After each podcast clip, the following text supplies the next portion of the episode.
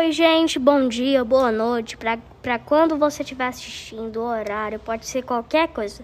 O meu nome é Bernardo do Vichenevski Moraes da Silva. Eu gosto muito de jogos e essas coisas. Então, hoje eu vim gravar uma história para vocês. O nome dela é mais conhecida como Raposa e a Cegonha. Então, vou contar.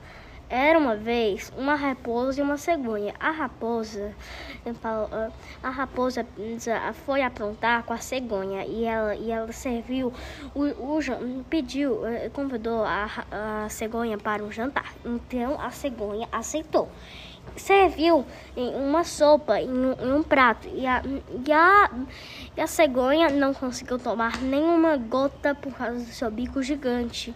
Então a, então a cegonha ficou muito triste, então foi fazer a vingança.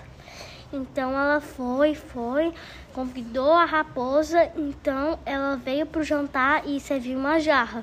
A raposa não conseguiu tomar nenhuma gota tá, tá, e, e a, e a cegonha conseguiu tomar, não conseguiu deixar nenhuma gota, tomou tudo.